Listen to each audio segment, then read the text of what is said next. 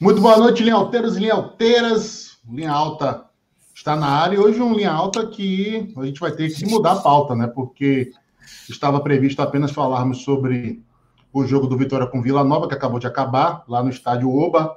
Mais um empate do Vitória, o recordista de empates na atual Série B. Mas nós vamos ter que falar também do. Vamos ter que falar também do novo técnico do Bahia, que acaba de ser anunciado no sócio digital e está causando um grande alvoroço na torcida tricolor nas redes sociais.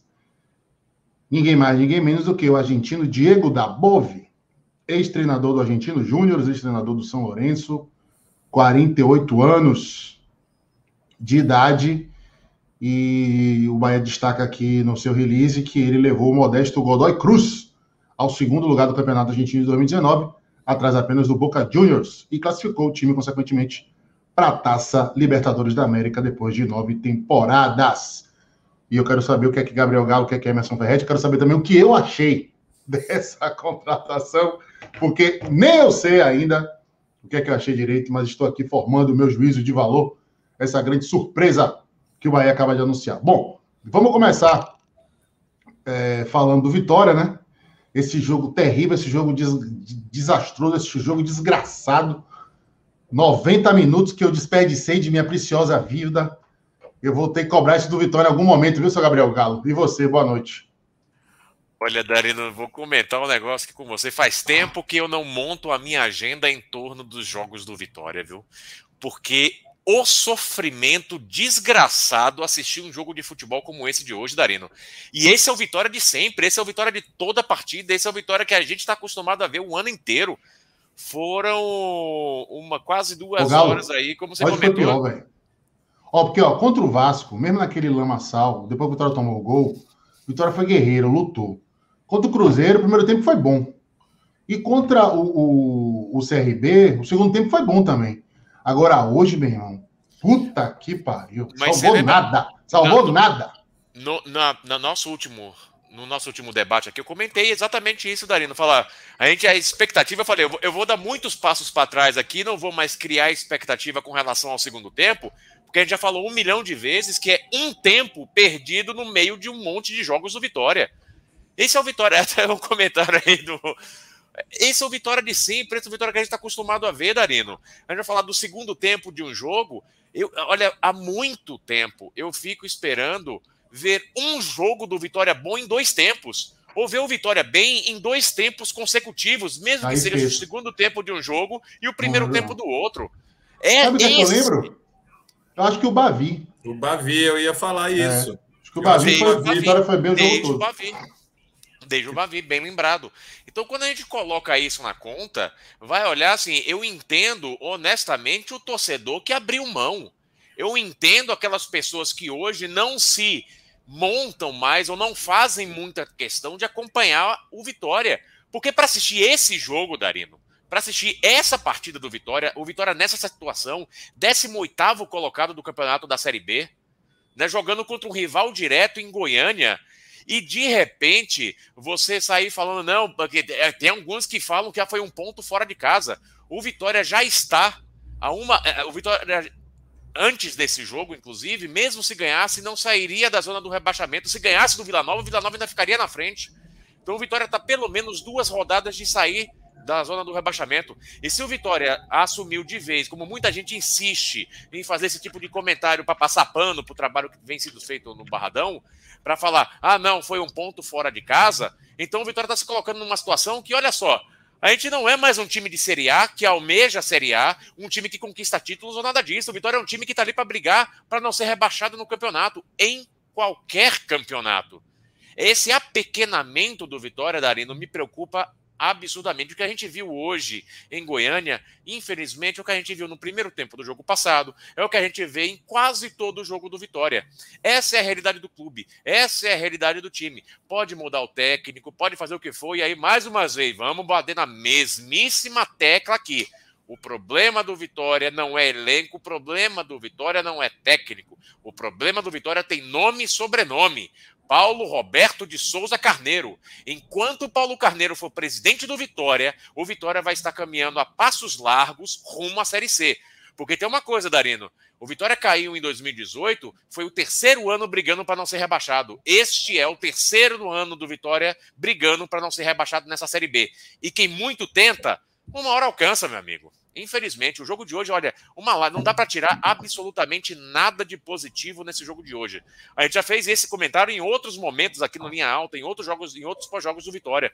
Não tem um fiapo de melhoria, não existe qualquer menção positiva ao que a gente viu hoje em campo. Foi uma partida de futebol absurdamente lamentável. O Vitória hoje é um caos administrativo, técnico, financeiro. E olha, a cada rodada que passa, acabou o primeiro turno hoje. O Vitória já está pelo menos duas rodadas de sair do Z4. O futuro do Vitória é muito sombrio, Darino. Quero agradecer a todo mundo que está participando, a galera que está chegando. Daqui a pouco vamos falar sim sobre o novo técnico do Bahia, o Diego Dabove, que acabou de ser anunciado coisa de 15 minutos atrás nas redes sociais do clube. Aliás, primeiro para os sócios, através do aplicativo Sócio Digital. A gente está falando, por enquanto, do empate frustrante, decepcionante e angustiante do Vitória contra o Vila Nova, o décimo empate do Vitória do Campeonato Brasileiro da Série B. E como o Galo bem disse, né? É, acabou o primeiro turno hoje para o Vitória e a campanha é medonha. São 19 jogos, duas vitórias em 19 jogos. Pasme, torcedor rubro-negro. O Brusque e quem foi o outro? A Ponte Preta foram os únicos que conseguiram perder para esse bando que é o Vitória. Dez empates, o recordista de empates na competição, e sete derrotas. São 14 gols marcados e 18 gols sofridos. Menos 4 é o saldo de gols. Agora, esse número aqui mostra o seguinte, viu? Você vê, bicho, os jogos do Vitória são jogos parelhos, são jogos equilibrados. Eu não lembro de nenhum jogo que o Vitória tenha tomado mais de dois gols de diferença, né? O nível técnico dessa Série B é muito parecido, apesar de toda essa draga que o Vitória está atravessando. Eu, sinceramente, velho, eu acho que no Vitória falta um pouquinho, sabe, de conscientização do quão terrível é o momento por parte dos jogadores. A gente viu, viu, Galo, o jogo de hoje, Emerson também. Parece que os caras estão disputando um amistoso, um jogo normal. Sabe aquele jogo de final de campeonato que já está com a vida resolvida? E se ganhar, ganhou, se perder, perdeu, já estou pensando nas minhas férias. Eu, eu, sinto que falta, velho, esse, esse comprometimento, sabe? Esse sangue do ouro do jogador do Vitória. Acho que os caras não caíram na real da merda que o Vitória está afundado. Sinceramente, Emerson, boa noite. Boa noite, Darino, Galo, a todos que estão nos assistindo. Você fala que os jogos são parelhos, concordo com você, mas infelizmente nivelados por baixo, né, Darino? Sim, sim. Qualidade, nível técnico muito baixo. E você vê pelos números, né? O Vitória tomou 18 gols, a média até inferior de um gol por partida, uma média muito boa.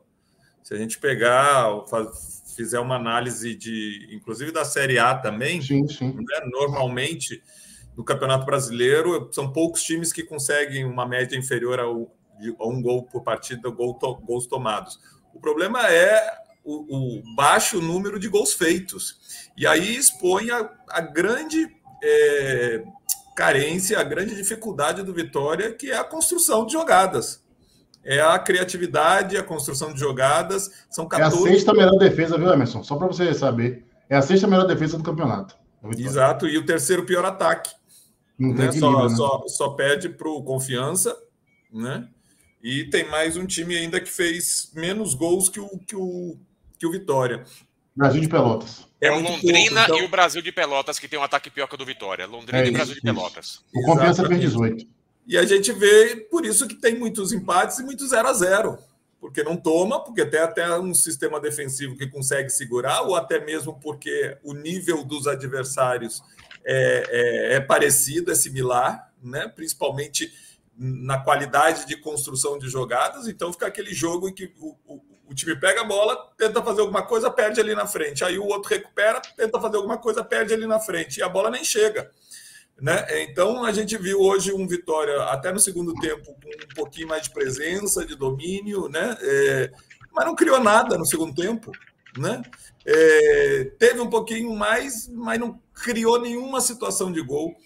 e jogou contra um time que não, jogou, não ganhou nenhuma partida em casa ainda, não fez um gol, quer dizer, mais um para o histórico negativo do Vila Nova, né? Foi mais um jogo que não ganhou em casa e não fez gol. Então, o nível do time que o Vitória enfrentou hoje, né? Baixo. E o Vitória simplesmente não conseguiu se impor, né? Não conseguiu se impor.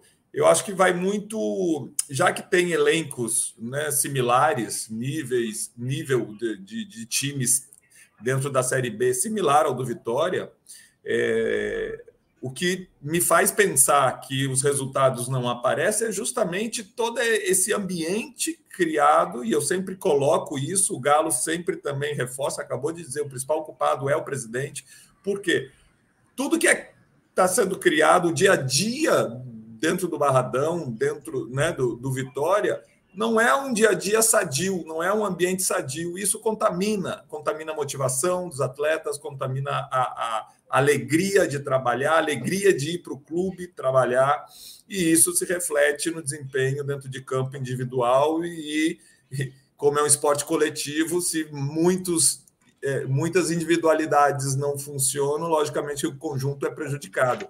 Então a gente não vê um time e jogadores é, com vibração e principalmente com tesão para tentar mudar essa situação. Há um conformismo muito grande, mas também quando eles olham para o lado de fora, lado de fora de campo, né, eles veem, veem um clube que também está desorganizado, um clube confuso, né? E isso é, acaba refletindo dentro de campo. Infelizmente, mais um jogo feio, mais o, o Darino falou, perdi 90 minutos da minha preciosa vida assistindo o jogo do Vitória. E aqui os comentários, Vitória foi o mesmo de sempre. Infelizmente, é isso que a gente tem que fa falar. Numa temporada aí que começou final de, de, de fevereiro, que o Vitória já jogou aí para, eu acho que mais de 40 jogos na temporada, né? mais de 40 jogos, com certeza a gente pode tirar um ou dois jogos que o Vitória teve uma performance um pouquinho melhor. Né? É muito pouco, é muito pouco para a tradição do clube, é muito pouco para a força do clube, é muito pouco pelo pro, pro que o clube representa para o futebol brasileiro. E aquilo que o Wallace falou né, na, na saída de um jogo, né, do, do, do, do receio que ele tem né, do Vitória. Vitória Fluminense de Feira, Campeonato Baiano é, de Vitória se transformar num, num, numa portuguesa, né? É, é real. Santa Cruz.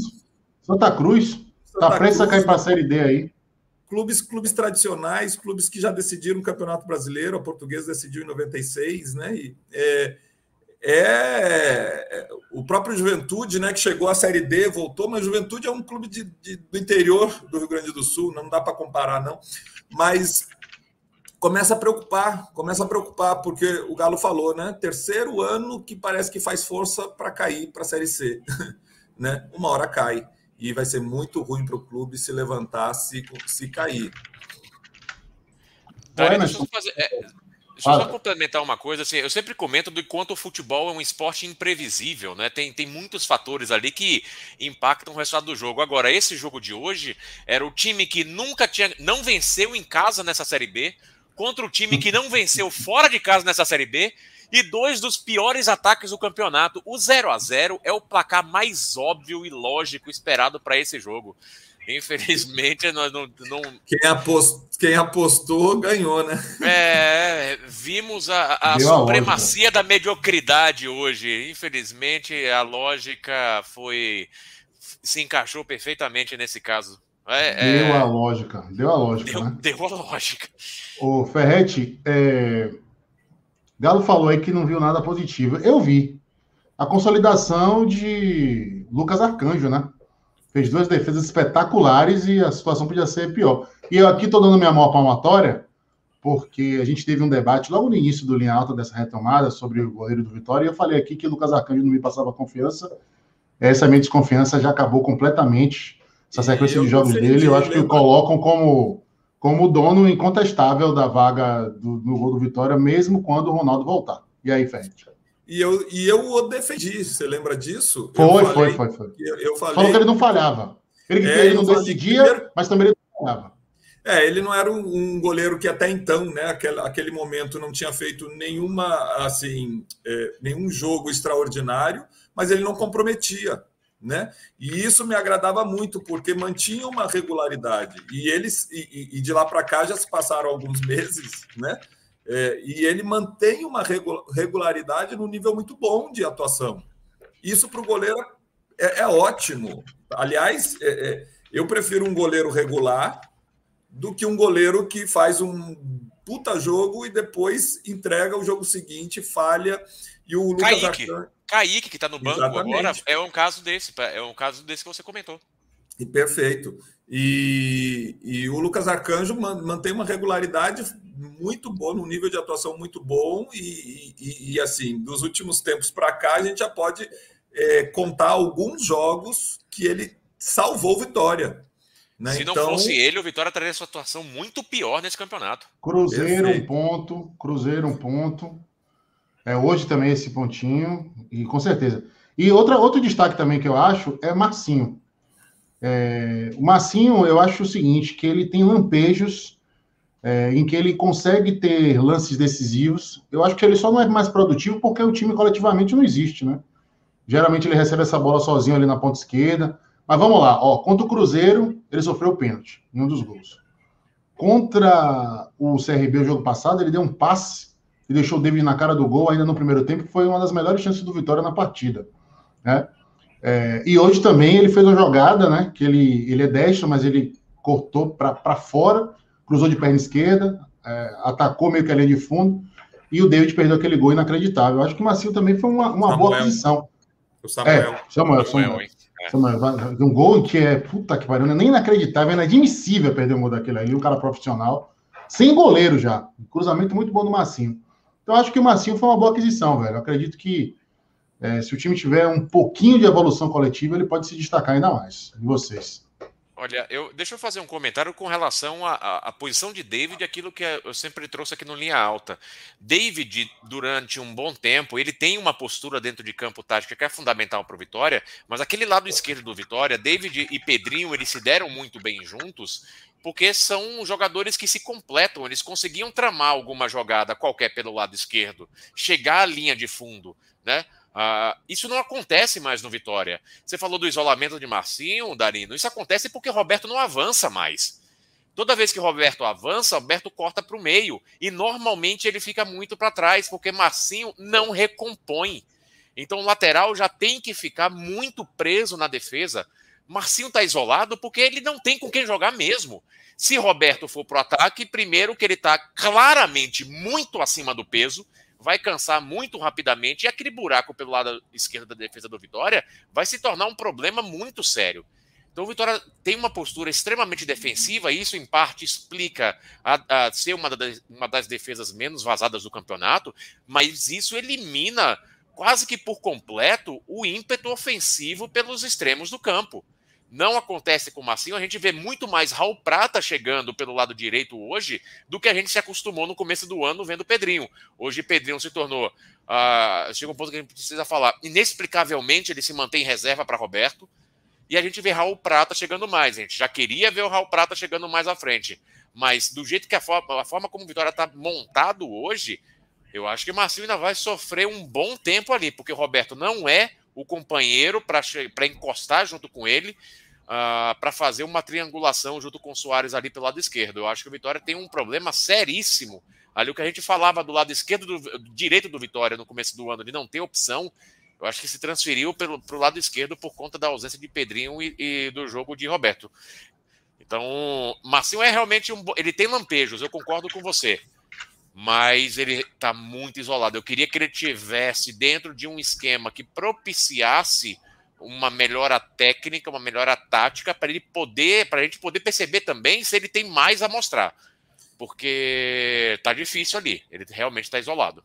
É, mas é, outra isso, coisa. Eu, só, só, mas a solução está no próprio elenco, né? Se o Pedrinho pode fazer essa função, pode dar esse suporte melhor, e é um jogador mais veloz e mais ofensivo do que o Roberto, a solução está dentro do elenco. É tá. basta uma decisão do é. treinador, do Wagner Lopes, de trocar. Não é um treinador que escala, né? É, aí vai voltar naquela mesma coisa que a gente E aí eu não entendo se, se Paulo Carneiro quer botar os garotos para poder uma futura venda, para poder até é, ele, é, entrar recurso no clube. Pedrinho está sendo negociado com o Atlético Paranaense, provavelmente indo apenas em 2022. O Pablo Cili já aparentemente já está fechada a contratação pelo próprio Atlético Paranaense.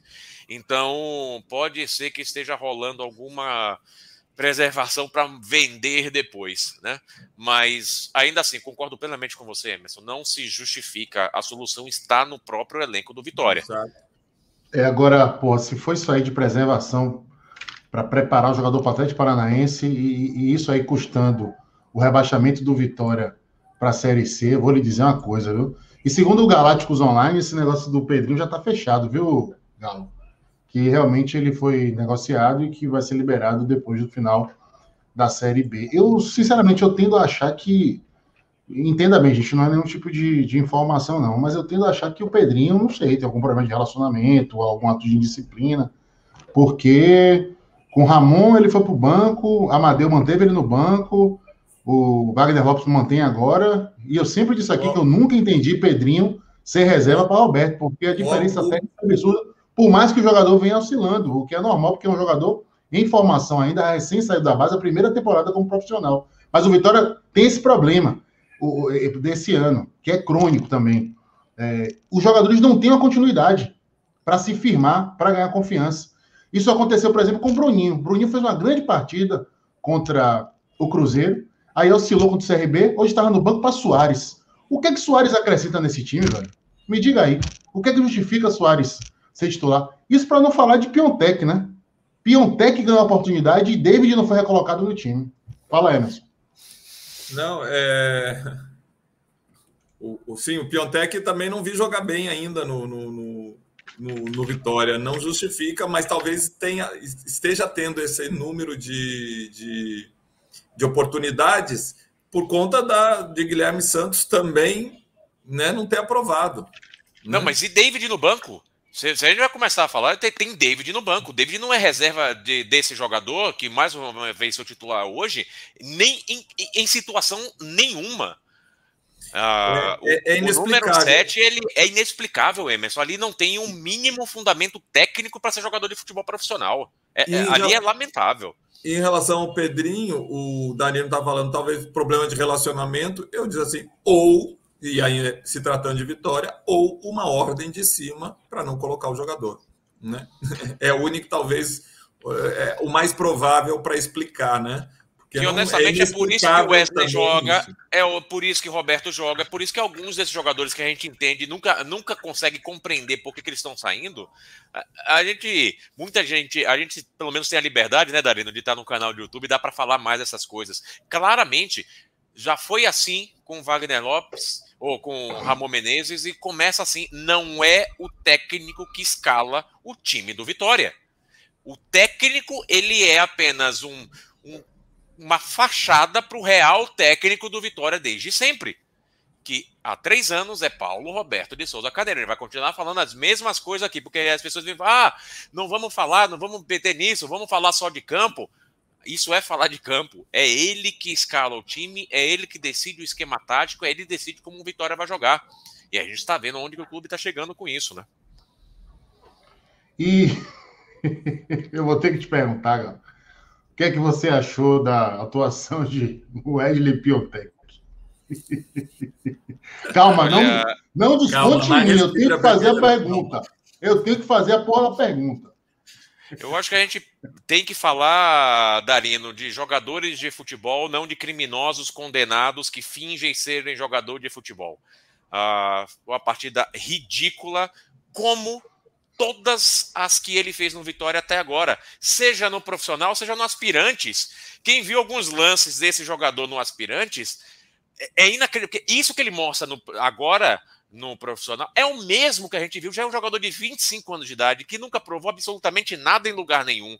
Ah, eu, eu, olha, é muito complicado falar de campo de jogo com alguém. É como se a gente fosse falar, Darino, do goleiro Bruno. Vamos falar da atuação do goleiro. Tem coisas que não se misturam. Né? Tem, eu acho que tem coisas que não, não se encaixam exatamente no mesmo cenário. De criminosos condenados, eu, eu prefiro nem atribuir a, avaliações dentro de campo. Por mais que eu abra essa exceção, ele é um jogador tão medíocre quanto ele se mostra fora de campo.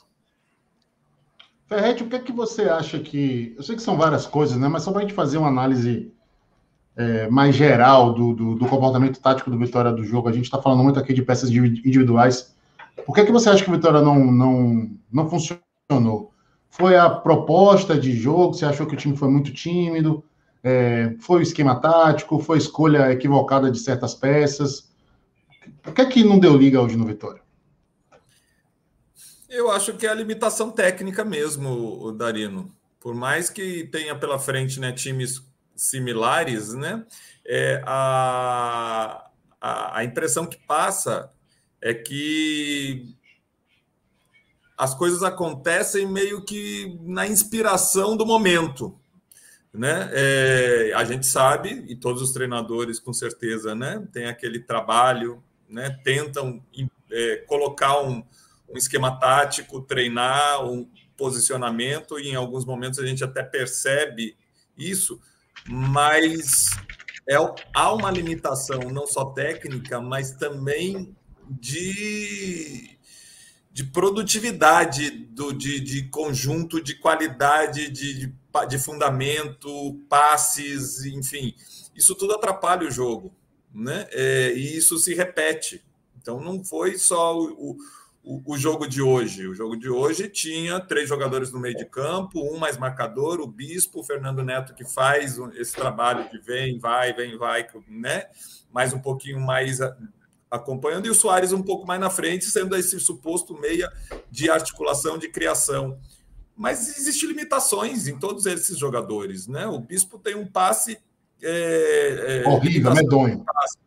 É, é o, o, o Fernando Neto também corre para lá, para cá, para cá, é, é, é, um louco dentro de campo. O Soares roda, é roda, roda, não faz nada. Aqui, outro daqui a 35 minutos, né? Uma coisa assim. Então, não tem como sair um jogo. Né, se você não tem jogadores consistentes que fazem, né, que, que conseguem manter um nível de atuação bom por, por um bom tempo, né? Então fica difícil. Um pega na bola, não sabe, não sai, a coisa não sai, né?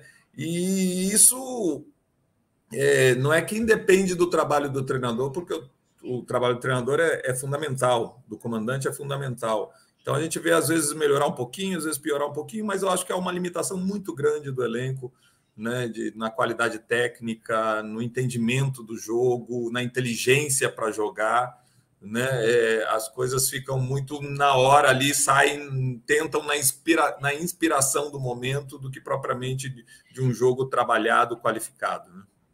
Emerson, mas aí, é, Emerson e Galo também. Mas a responsabilidade do treinador não é justamente juntar esses caras e achar um jeito de que é, essas, pelo menos as poucas virtudes de cada um, de certa forma, se complementem para você ter um time, pelo menos que funcione. Eu não quero nem que a Vitória jogue bem. Eu quero que a Vitória funcione de alguma forma. E olha que já foram testados várias formações e quase todos os atletas, né? Já foram, né? O Ramon já botou três zagueiros, já, já jogou com os laterais, mas atentou botar os laterais avançados, enfim, jogou com quatro no meio de campo, já teve, né?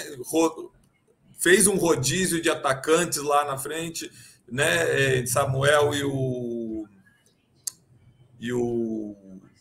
David, Dinei. não, Dinei, Dinei. Dinei, é o Dinei, que é de referência. Então, já houve um teste, foi o que não faltou né, no início, nesse, nesse time do Vitória, tanto com o Rodrigo quanto com o Ramon e agora com. Né? Então, e ainda não se acertaram, ainda não tivemos um Vitória é, convincente, né? Olha, Emerson, eu, eu, eu acho que é muito. Eu, eu não gosto muito dessa avaliação. Eu já trouxe algumas vezes falando que o elenco é fraco, por um motivo muito simples. Se eu pegar nome por nome, o que, que justifica o operário fazer um campeonato sem sustos e o Vitória está na Série B? Você vai dizer que o elenco do operário é um elenco mais provado e mais rodado que o do Vitória?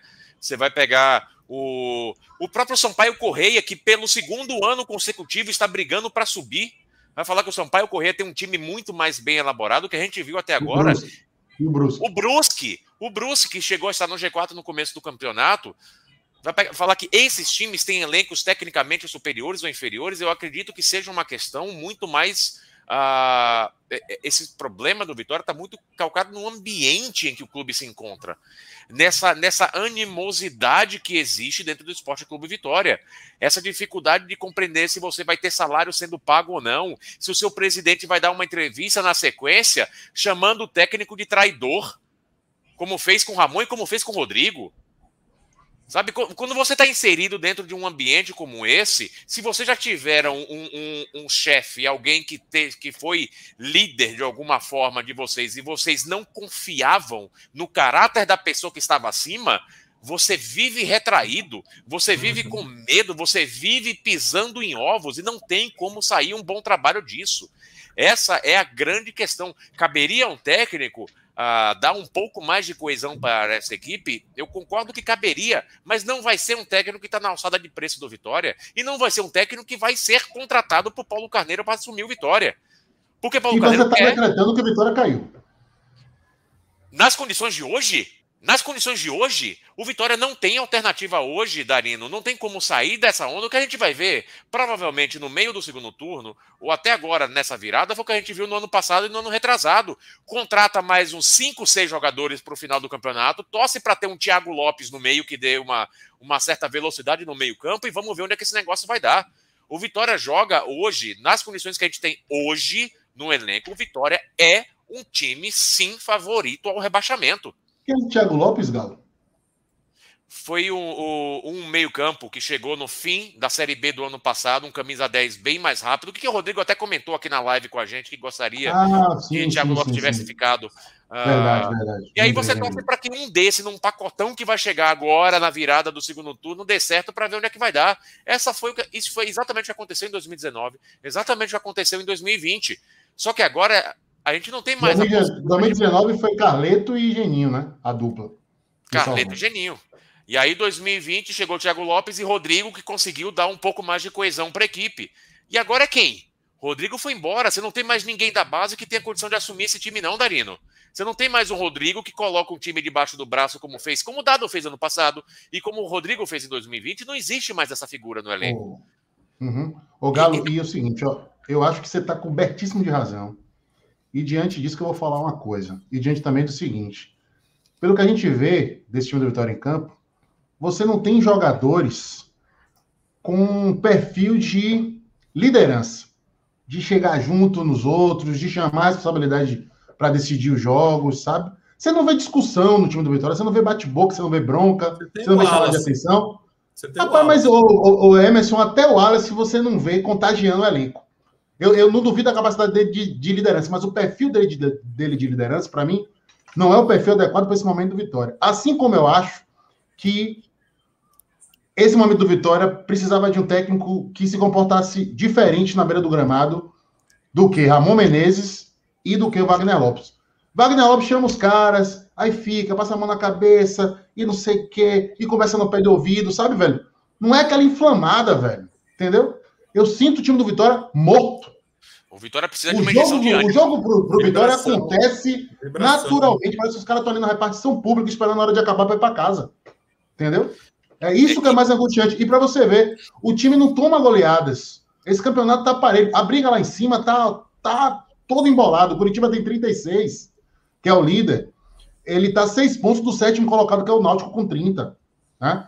Do Havaí, que é o segundo, para o Operário, Operário, que é o décimo, são cinco, cinco pontos só de distância. Entendeu? O Vitória não perdeu nenhum jogo por mais de um gol de diferença. O que está fazendo a diferença nesse campeonato é engajamento, é motivação, é briga, é luta. E a gente não vê o Vitória mobilizado por isso. O empate, pelo que o Galo falou, porque o comando lá de cima realmente ele não inspira credibilidade, não inspira zorra nenhuma. Mas assim, eu acho que a galera da comissão técnica, quem está na beira do gramado também, tinha que ter essa capacidade de inflamar os caras, entendeu? Que, que pô, que tudo bem que tenha um problema de salário atrasado, aqui, mas que jogue pela própria carreira, que jogue pela visibilidade que atuar no Vitória ainda traz, entendeu? Achar alguma coisa que seja a causa de jogo desses caras. E traz e mesmo, né, Dario? A visibilidade, como a gente viu com o Pablo Siles agora, que chegou, fez 10 bons jogos e já foi embora, já foi embora para Pedrinho também. Pedrinho, Pedrinho que acabou de sair da base. É, é, e a gente não percebe isso. É, eu comentei no ano passado, já comentei isso aqui outras vezes. O grande problema da torcida do Vitória, e eu acho que você, Darino, como torcedor do Bahia, vai poder entender isso também, como a gente já discutiu isso outras vezes. Por exemplo, no primeiro jogo da final, na final da Copa do Nordeste do ano passado, né? Que a gente olha para dentro de campo e a gente fala, cara, não tem ali dentro de campo alguém que consiga espelhar a, a, a, paixão, o sentimento não. que o seu torcedor tem para o clube. Não tem, não. Então, quando você olha, a, a, gente, eu vou refazer um comentário que eu já fiz outras vezes aqui. A, torcida aceita a instabilidade tática. O, a torcida aceita, de uma certa maneira, a incapacidade técnica. Agora, a torcida não é jogador sem motivação dentro de campo. É jogador que entra dentro de campo e joga, como você falou, como se estivesse esperando a hora dele para ir embora. Isso a torcida não aceita. E isso é absurdamente angustiante para todo mundo. Essa angústia que você sentiu vendo o, o Vitória jogar hoje, a gente, como torcedor, você multiplica isso por N vezes, porque você fala, cara, não tem saída isso aqui.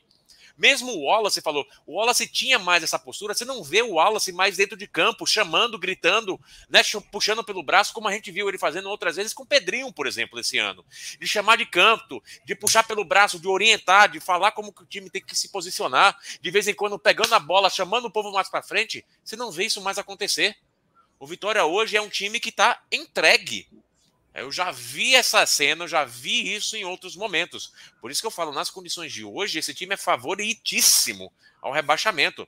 Porque, olha, essa ausência de brio dentro de campo, essa ausência de ânimo, ela é extremamente preocupante. Porque mostra, Darina e Emerson, que aquelas pessoas que estão ali jogando não estão assim tão interessadas em sair da situação em que elas se encontram. E isso acende muitas luzes vermelhas na cabeça de todo mundo. Verdade. Galera, vamos agora mudar a chave. A não ser que Emerson queira falar mais alguma coisa do Vitória, Emerson. Não, mas é, é por aí mesmo a análise, né? É, quando eu falei. É, aliás, eu sempre falo né, do ambiente externo que influencia dentro de campo nos resultados, na performance. Também falo, Galo, é, o elenco do Vitória é similar a, a vários outros, né? Mas se não existe a motivação, né, a coisa não vai. Não vai mesmo. E isso está muito nítido, está muito, tá muito claro isso no Vitória, que só prejudica. Por isso que há essa diferença, elencos similares lá, lá em cima e outros que não acontece, a coisa não acontece.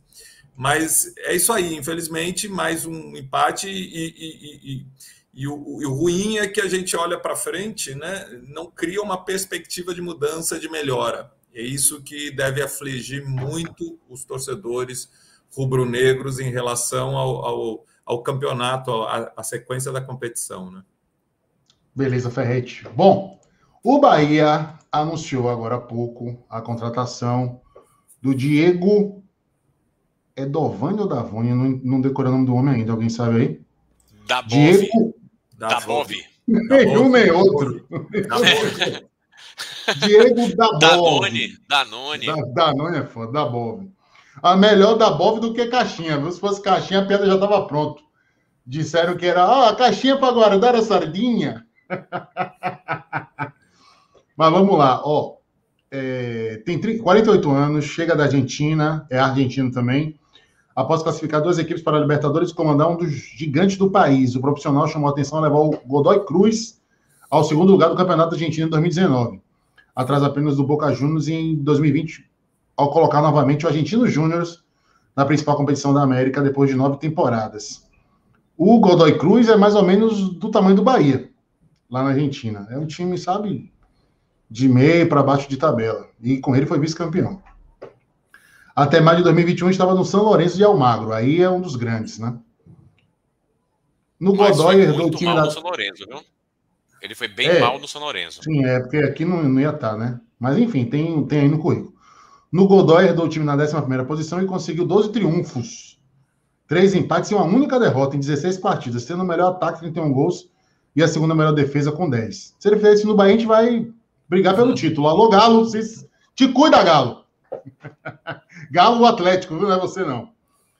Buscamos um técnico em ascensão, moderno, de uma escola nova e com reconhecimento, reconhecido trabalho de aproveitamento de jovens jogadores, diz o presidente Guilherme Berintani. Ex-goleiro na época de atleta e considerado uma das atuais revelações do futebol argentino, assinou o contrato até o final de 2022.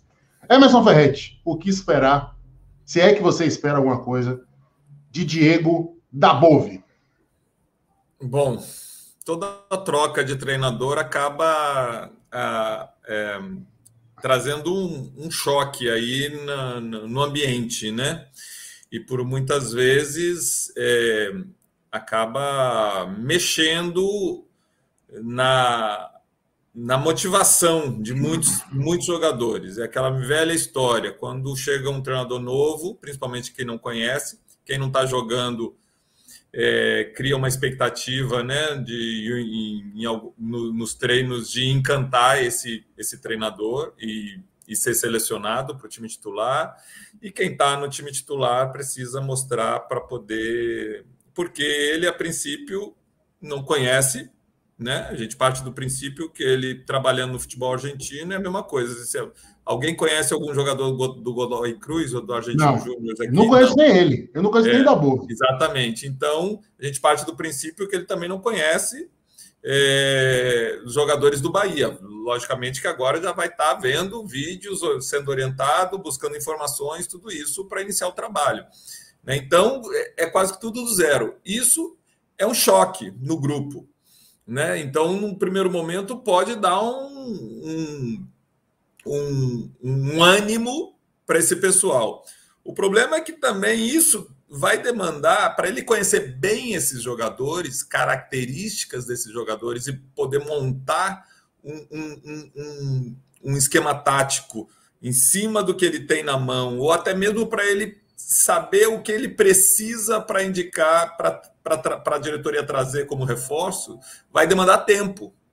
Né? E tempo, tempo, eu digo, alguns jogos. Ele vai ter que botar para observar, vai ver o que deu certo, o que não deu. No outro jogo, faz novas tentativas e vai observando. E isso pode ser um período que pode. É, né, é, se prolongar muito, essa demora dele conhecer bem o time, de, dele captar as características e conseguir montar alguma coisa que tire o melhor desses jogadores, desse grupo, porque ele parte do zero praticamente, né? Então, esse é o receio. Mas a tentativa é, assim, observando também o que vem acontecendo em muitos times do Brasil, que vem trazendo treinadores de fora, treinadores que também têm essa mesma situação, esse mesmo contexto, né, de não conhecer, né, vamos a um exemplo bem próximo e, e, e que está fazendo bastante sucesso, que é o Fortaleza, o treinador do Fortaleza também não conhecia o elenco, também, e acabou é, dando certo. Então, tudo é uma incógnita, é, basta to, gente, o que a gente precisa é torcer para que ele venha e tenha a capacidade de fazer essas coisas rápidas, essa percepção rápida do que ele tem nas mãos e poder aproveitar essa motivação inicial de troca de treinador para poder dar esse gás no time do Bahia. E você, Gabriel Galo, o que é que a torcida do Bahia pode esperar de Dabove? Marina, eu acho que a torcida está esperando um Voivoda 2.0, né? Eu acho que é o Bahia, o que o Bahia espera também.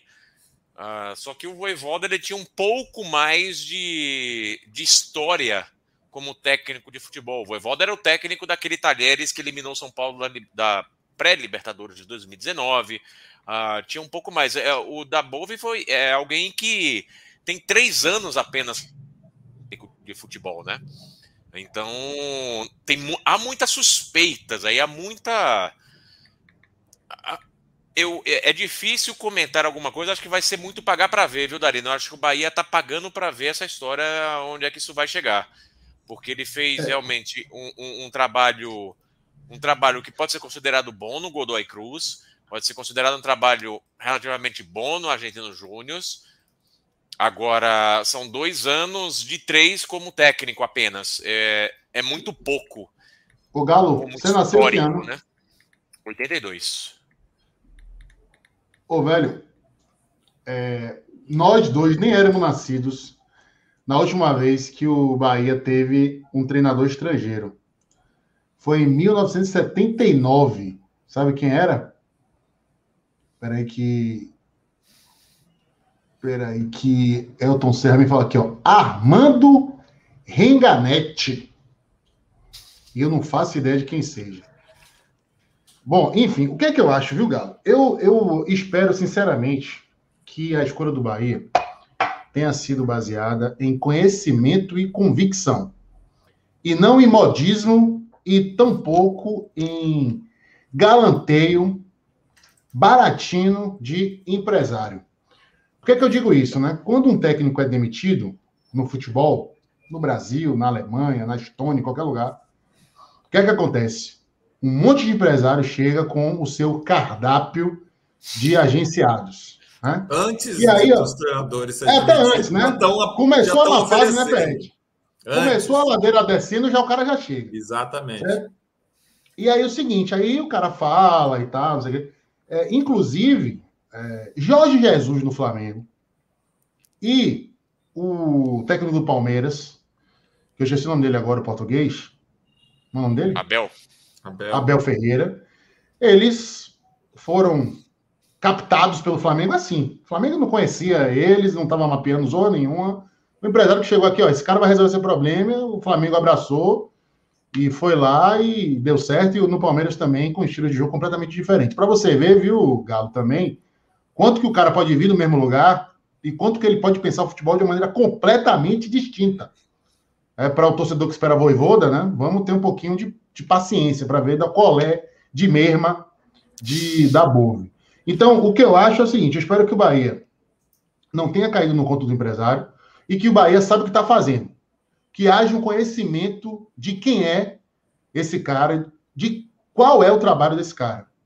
E que a mentalidade dele possa encaixar com as peças que o Bahia tem à disposição. Porque não sei o que estou dizendo. É o presidente que repete toda vez que ele aparece: o Bahia não tem dinheiro para contratar, o Bahia não tem dinheiro para contratar, o Bahia não tem dinheiro para contratar. É... E outra coisa. Deixa eu ver só um negocinho aqui. Bom, e. Então, eu espero que essa escolha tenha sido feita por convicção e conhecimento. Porque uma coisa Galo, é eu não conhecer da Bove, é Emerson não conhecer da Bove, é você não conhecer da Bove. Agora, os profissionais que trabalham no meio do futebol não podem se dar o luxo de não conhecer um treinador do futebol argentino que é um potencial candidato para assumir o clube onde você trabalha, certo? É... Agora, assim, tirando essa minha desconfiança e assumindo o meu total desconhecimento dele, não acompanho o futebol argentino, certo? Nunca ouvi falar do nome dele, soube agora, até um, uma deficiência do meu trabalho, devia conhecer um pouco mais, e vou, vou procurar correr atrás, na medida do que for possível. É, agora, eu acho que foi uma boa, sabe? Acho que dá uma oxigenada. Para de ir nos, em mais dos mesmos, sabe? Aquele reme-reme daqueles treinadores, quem sabe que não vão para lugar nenhum, não tem mais nada para acrescentar no nosso futebol. E, e, assim, o futebol brasileiro, pelo menos no alto nível, tem sido bem sucedido nessas apostas de treinadores estrangeiros. Repito, não é porque Jesus deu certo, São Paulo deu certo, Voivoda tá dando certo, Abel deu certo, e só porque é gringo que vai chegar aqui e vai resolver os problemas do Bahia. Mas eu acho uma tentativa válida. E eu acho também que o cartel dele é o cartel para a gente respeitar. Tudo bem que tem pouca experiência, como, como, como o Galo falou, mas pô, não é, por exemplo, o Bruno Lopes. Né? Não dava era para apostar para efetivar no Bruno Lopes que é um treinador que praticamente não tem experiência comandando elencos é, principais. Então, para mim, assim, eu estou em compasso de espera. É Vamos isso. aguardar para ver o que vai acontecer. Não acho que foi uma boa contratação, não tenho capacidade de dizer, por desconhecimento dele, que foi uma boa contratação, ou que foi também uma má contratação. Prefiro esperar. Agora, eu gosto do perfil. Eu gosto desse ataque, é, vamos dizer assim, a uma solução fora da caixinha, sem nenhum trocadilho com o nome do treinador que foi sondado, recebeu proposta, e segundo a imprensa portuguesa, não veio para o Bahia porque por causa da, da, da, da situação avançada da, da, da pandemia de Covid-19 aqui no nosso país, Emerson. É, o que você está falando também, né, é, é, importante dizer que o fato dele ser um treinador de fora, ele acaba iniciando um trabalho sem estar tá contaminado com nenhum tipo de pressão local. né? De conhecimento, enfim. É uma página em branco para ele trabalhar. Logicamente que ele vai ser municiado de informações pelos profissionais que estão no Bahia, né? Para ele poder iniciar um trabalho, mas ele não sabe se um histórico recente que ah, o Roger tentou isso, não deu certo. Não, ele vai da cabeça dele tentar coisas e isso pode ser muito interessante né, é, nesse início de trabalho. Eu só espero, viu, Emerson, que a TV por assinatura dele lá na Argentina não pegue o, o nenhum canal paraguaio e que ele, com fé em Deus, não tenha visto nenhum jogo de Oscar Ruiz. Nenhum! Nenhum jogo de Oscar Ruiz. Porque senão, meu irmão. Ou talvez que ele tenha visto o jogo de Oscar Ruiz e saiba como tirar algum futebol dali, né? se, se ele for começar o time por Oscar Ruiz, a gente tá lascado. Como é lascado em espanhol, hein, Galo? Você vê como, como isso é tão louco, né? De repente, os dois, três primeiros. Manda um treinos... aí, tá, tá beleza. Oscar Ruiz, o Oscar Ruiz arrebenta nos dois, três primeiros treinos. Ele diz: Poxa, quem é esse cara? Vou botar, gostei dele. E pum, põe. Pode acontecer, eu já vi aí, ó, eu isso. vou, aí eu vou descobrir o zap zap dele. Vou divulgar no grupo de torcedores do Bahia e ele vai receber tanta mensagem contra o Oscar Ruiz. ele não vai ser doido de escalar esse cara. Não se engane, não, porra! É... Não se engane, não, porra! Já, deixa eu ler aqui o superchat. Darino, só a mudança de filosofia não me deixou satisfeito. Temos que esperar o cara trabalhar. Estava cansado com a mesma falta de ambição. Ô, Adilton, obrigado, meu velho. É justamente isso. Eu acho que, eu acho que o perfil é bom. Agora, se o cara é bom, eu não sei, porque, velho, gringo não é atestado de qualidade. Nem no futebol, nem em nenhum lugar. Existem bons e maus gringos, assim como existem bons e maus brasileiros, bons e maus nordestinos. A gente tem que esperar o cara chegar para ver o que, é que vai acontecer. Certo? Agora, eu prefiro ele do que Dorival Júnior, por exemplo, né? Vanderlei Luxemburgo, Filipão, sabe? Eu acho que aí, meu irmão, era, era encurtar o caminho para a Série B. E vocês? Concordo. Com desses nomes que você falou, concordo. Acho que não é, acrescentaria muita coisa, não. É, Jair Ventura, imagine, velho, sabe? Porra, aí a gente estava alinhado. É, Ângelo Ferreira, Darino, você acha que os jogadores brasileiros mudam seu comportamento com técnicos estrangeiros, o que também influencia no rendimento da equipe? Ferrete, é você que teve no vestiário que é o melhor pessoa para responder isso aí.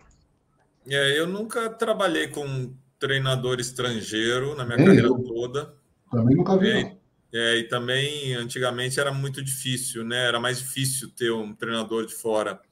Mas eu acredito que sim. Na verdade, o que eu falei antes, toda mudança de treinador, mesmo que venha um treinador brasileiro conhecido e tudo, já causa um, um, uma mudança no ambiente, uma mudança na motivação dos atletas, né? E, e sendo de fora, e talvez mexa um pouquinho mais, sim, né? Com, com os atletas.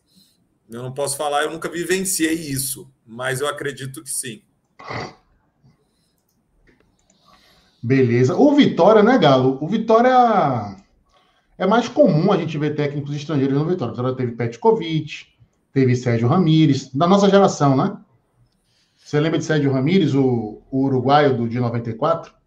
Afinal, o Sérgio, gol de Rodinei era, era Sérgio Ramírez o nome dele? É, é um uruguaio. Teve um, muitas passagens pelo futebol. É, teve, teve um Sérgio Ramírez, agora. Argentino. É, eu não lembro se naquela final de 94 ele era o técnico, não. O Vitória tem uma, tem uma tradição um pouco maior de estrangeiros, né, Darino? Aposta muito no mercado ah, para buscar jogadores, principalmente técnicos, é bem mais raro. Mas tem sim, o Vitória tem uma, tem uma tradição um pouco maior de trazer jogadores de fora. Faz parte, faz parte. Sérgio Ramírez. Também, é, é Sérgio mesmo, técnico uruguaio. E ele, ele. O Vitória tem um pouco mais essa tradição, né? Isso já é mais bem recebido. Tem muita gente que sente falta de, de escudeiro até hoje, da relação que ele teve com a torcida do Vitória, acabou se tornando ídolo, enfim. É uma. Tem uma tradição um pouquinho maior, sim, lá. Agora, Petkovic não pode ser nem considerado técnico ali naquela passagem, porque ele, ele, ele assumiu uma bucha porque ele era o diretor de futebol na época, né? Ele assumiu quando, quando o Galo saiu, ali foi uma relação um pouco mais conturbada e foi muito mal no período dele técnico no Vitória, acabou saindo, acabou saindo em definitivo depois. Mas ele não é técnico de Vitória, não era antes e não voltou a ser depois, né? Ele foi um interino ali só para assumir, tapar um buraco naquele Vitória em 2017. Ah, o Vitória teve aqui ainda o Carlos Volante, tô vendo aqui uma relação. Que foi o técnico do Bahia, campeão em 59, o argentino. Isso. Que dá nome à posição, inclusive. É verdade. Mantini pode ser considerado estrangeiro? Wagner Mantini! é, meu ah, irmão, é. vai começar a aventura argentina no Bahia. Adneri, acho que além de não sentir pressão, chega com uma mentalidade diferente, com ambição. É uma nova escola também. Pô, eu acho que é, Dado tinha ambição também, velho. É, a gente não falou da saída de Dado Cavalcante, né? Querem dar uma palhinha aí sobre a saída de Dado Cavalcante? Já tinha chegado o fim da linha, né, velho? É, a gente discutiu isso no nosso debate na segunda-feira e a demissão acabou saindo logo na terça de manhã, né? Que uma das preocupações era, olha, não justifica ele permanecer dado esse cenário todo que tem agora no Bahia. Eu acho que já, de, já tinha dado a hora mesmo. Foi, foi, foi o momento dele sair. É, já era esperado para qualquer momento, né? E eu acredito até que ele entende, né? Por mais que a, a diretoria ainda apostava, tentava segurar, mas eh, resultados, né? Futebol se vive de resultados, não tem jeito. E quando as coisas não vêm, os resultados não vêm, não aparecem, o treinador já vai sentindo que vai sobrar, né? Vai, vai acabar sobrando para ele é o que acontece. Ah. Então, o Dado já, já devia estar aguardando a qualquer momento uma notícia dessa, a notícia, né? E olha, eu acho que eu não sei se Dado vai pintar no clube de Série A nessa temporada. Talvez um clube que já tenha já rebaixado e vai apostar é, ele para. Já foi sondado no Náutico, né? É isso, é isso que eu ia, eu ia chegar lá. Eu acho assim, eu acho que dado na Série A, eu acho que ele, ele só assume esse ano se for. Por exemplo, o Chapecoense vai cair, né? Já é. Já foi, já foi. Né? É, aí, vamos lá, faltando 10 rodadas para acabar o campeonato, já pensando no planejamento do ano que vem, a Chapecoense vai lá e pega dado. Certo? Eu não acho que um time, por exemplo, brigando contra o rebaixamento vai chamar dado. Se bem que ele tem a experiência, né? Do ano passado, muito bem sucedida com o Bahia. De repente, um América Mineiro, um Atlético de Goiás. Acho que mas se bem que o Atlético nem vai brigar pelo contra o rebaixamento, mas um Cuiabá. Eu acho que ele se enquadra nesses times aí desesperados pensando em Série A desse ano. Agora, na Série B, o mercado de dado é imenso. Primeiro técnico aí de time de ponta que cair, tá aí, aprovou o Náutico, né? Vai cogitar dado. Agora, eu, se fosse ele, não ia para o Náutico. Porque o Náutico é uma bucha de canhão danada, não tem dinheiro, se desfez de, de boa parte dos jogadores referenciais. O Hélio dos Anjos não é beixa, já pediu o boné dele. Eu acho que Dado tem condição de, de esperar um time melhor até para brigar pelo acesso e fortalecer a sua imagem no mercado. E vocês? É. Ele, ele, o, o Hélio pediu antes que mandassem ele embora, né? Porque os resultados. Quinta também, derrota seguida, Ferretti. É, os derrota. resultados também não estavam vindo. Aí tem um comentário aqui dizendo que eu não tinha, não vi que o dado disse que foi pego de surpresa. E realmente eu não vi essa declaração dele, mas não acredito, não, viu? Que ele tenha sido pego de surpresa. Eu, é, é, é, só se colocar no lugar de qualquer treinador. Você vai dizer assim: ah, já estava esperando que ia ser demitido. Ninguém fala. O Emerson, um treinador ambiente, falar isso. Eu já estava esperando. O ambiente interno, Emerson. O ambiente interno deixa bem claro que o cara já é um. Ele é um fantasma ambulante dentro do CT. Diga aí. É, exatamente, é.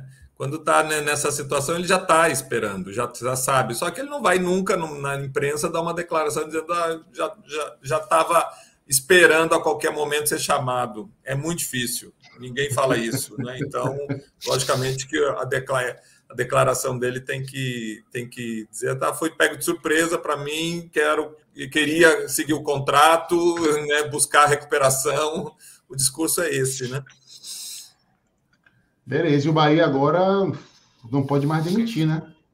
No campeonato, pode comer mesmo o negócio? Pode, pode, pode. Pode mais, mais um, né? É, é. O Bahia também. São duas trocas, né? Agora, deixa tá... eu só fazer um desabafo aqui, viu? Nós, da imprensa radiofônica, vamos sofrer, viu? Com as coletivas de Dabov. O cara não deve saber nada de português, meu irmão. Vai ser linha para entender esse rapaz, viu? Espero eu, que eu, vai ser maravilhoso os brasileiros tentando falar espanhol durante a coletiva, porque brasileiro acha que ah, fala espanhol, né? Vai ser, vai ser uma delícia. Eu espero, viu, Galo, que o tradutor do Bahia seja bom. E, e porque é necessário, viu? É, é sério, porque espanhol, velho, na, na, correria é difícil, ainda mais ali na beira do campo, não é fácil, não, velho. Vai botar Conte para ser o tradutor dele no começo. É, e que dê certo. Bom, amigos, uma hora cravado, chegou a hora de dizer tchau. Valeu, Ferrete, obrigado a todos que nos acompanharam. Valeu, Gabriel Galo. Estaremos de volta no sábado com Gabriel Galo e Ivan Marques. Depois da rodada dupla. Vitória e Guarani, Bahia e Grêmio. Na verdade, é, é Vitória e Guarani. E é Grêmio e Bahia ou é Bahia e Grêmio? Rapaz. Já, já... O Google já está respondendo aqui, vamos ver. É, vamos ver. e eu vou comentar o jogo, não sei nem onde é. Acho que é fora, porque o Bahia jogou agora em casa, né? É Grêmio e Bahia. Grêmio e Bahia. É. Em Grêmio. Na terra, na em terra de Emerson Na Ferretti. terra de Emerson Ferretti. Os dois times que eu mais joguei na minha carreira, Grêmio e Bahia. Exato. Espero que você torça para aquele onde o senhor foi mais feliz. Obrigado. E vamos, e vamos plugar aí, porque o Galo já está metendo 2 a 0 no River Plate. E aí. Ô, o Galo, com todo respeito. Com todo respeito à sua, à sua família dos galináceos. Eu quero que o Galo se lasque. É, Rapaz, pela, pera, pelo amor de Deus, Danilo, a gente acabou. A, a gente acabou de falar. A gente viu quase duas horas de Vila Nova e Vitória. Pelo amor de Deus, vamos ver uma Libertadores ah, para dar uma desintoxicada aqui, meu amigo. Eu tenho mais o que fazer, Gabriel Valeu, senhor. Galo sonhando com a Libertadores. Eu tô com a corda no pescoço, ele quer comer lagosta. tô morrendo de fome, Galo. Valeu, boa noite. Fui. Tchau, tchau. Tchau, obrigado, gente.